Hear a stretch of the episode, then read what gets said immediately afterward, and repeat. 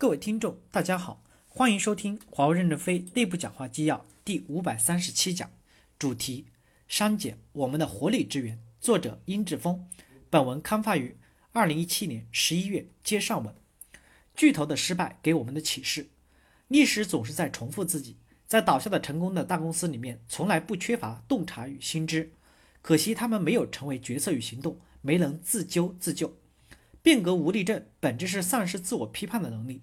企业作为商业性的组织，最大的变革是业务变革，特别是二三十年遇到一次的产业周期变革。传统大公司在面对业务变革时，会遭遇一系列来自内部的风险挑战和阻力。就业务变革的风险管理有几点认识：一，首先是投资的风险。一方面守着高收益、低风险的传统业务，同时面对高风险、收益不确定的新业务，在这种情况下。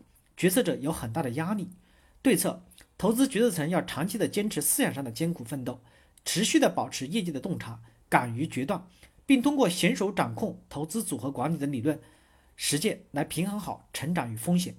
二，其次是权力结构风险。公司有位 fellow 说过一句如雷贯耳的话：为什么工业革命以来每个大的产业周期都是五十年左右？不是新一代产业技术一定要过五十年才能被发明出来。而是要等压制新生事物的一代人老去，新产业才能成长起来。大公司的高管和专家大多数是从传统业务成长起来的，对于新业务未必都有深刻的洞察和知识更新，新业务也必然引起引发新的权力分配，这导致公司原有的思想话语权、决策权的重新调整。对策：重大业务的变革是一把手的工程，培养变革领导力。最新的案例就是微软，还有 GE、西门子等数字化。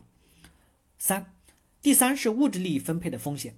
从投资预算、人力编制、考核激励等各个方面，都可能存在传统业务和新业务的争夺，背后是不同的利益群体。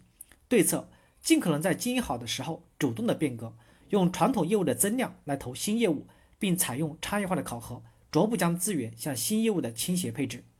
四，第四就是就业的安全感。企业要积极推动换导。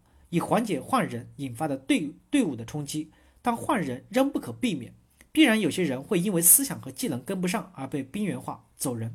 对策：积极建设好内部人才市场、训战机制等等，妥善处理员工关系，合理付出一些裁员的补偿。以上四个因素是传统大公司拥抱新业务时的内部挑战和对策考虑。变革的关键是激发活性因子。活性因子旧的混沌系统中能够导向形成新的有效系统的结构因子，用活性因子来把旧秩序重整为新秩序，就是真正有价值的变革。成功的大公司患上变革无力症，往往是因为过往的成功固化为庞大的既有利益格局和保守的惯性势能，为了捍卫既有利益和习惯，阻挠来自活性因子的革新。大公司从来不缺洞察，在方法论上面也会越来越强。因为大公司有大量的资深人才和专业的积累，而且洞察本身并不触动任何既得利益，你想说什么就说什么，多尖锐都可以。但是从洞察、决策、行动却不容乐观，因为要既得利益，要触动既得利益。为什么创新的小公司在方法论上面无法与大公司比，但是抓机会却高效得多？